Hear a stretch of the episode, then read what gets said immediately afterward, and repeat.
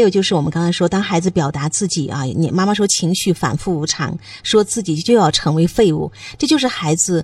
现在不太积极的一种情绪，或者就是我们说的消极的情绪。我们也经常表达过，情绪没有好坏对错之分，不要去给他贴个标签不好。我们要积极的马上把他说服，让他快乐起来。不是这样的，情绪是上天赐予我们的礼物。这个时候，孩子有了情绪，我们家长要接得住。在家庭教育当中，谁使用智力越多，谁就是父母啊；谁使用情绪越多，谁就是孩子。妈妈自己，你觉得生活是美好的？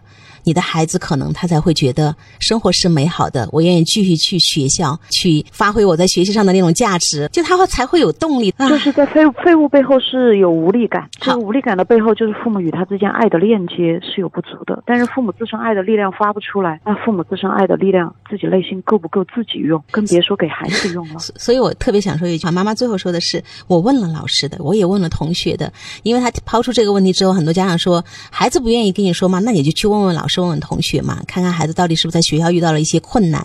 妈妈说，no no，他们都说在学校很正常的，嗯，不是在学校，任何一个孩子只要他有厌学，我们一定要回到他与抚养人与父母的关系当中去找最最深的那一个原因。学校的哪怕发生了一点，那也叫导火索，风吹来了。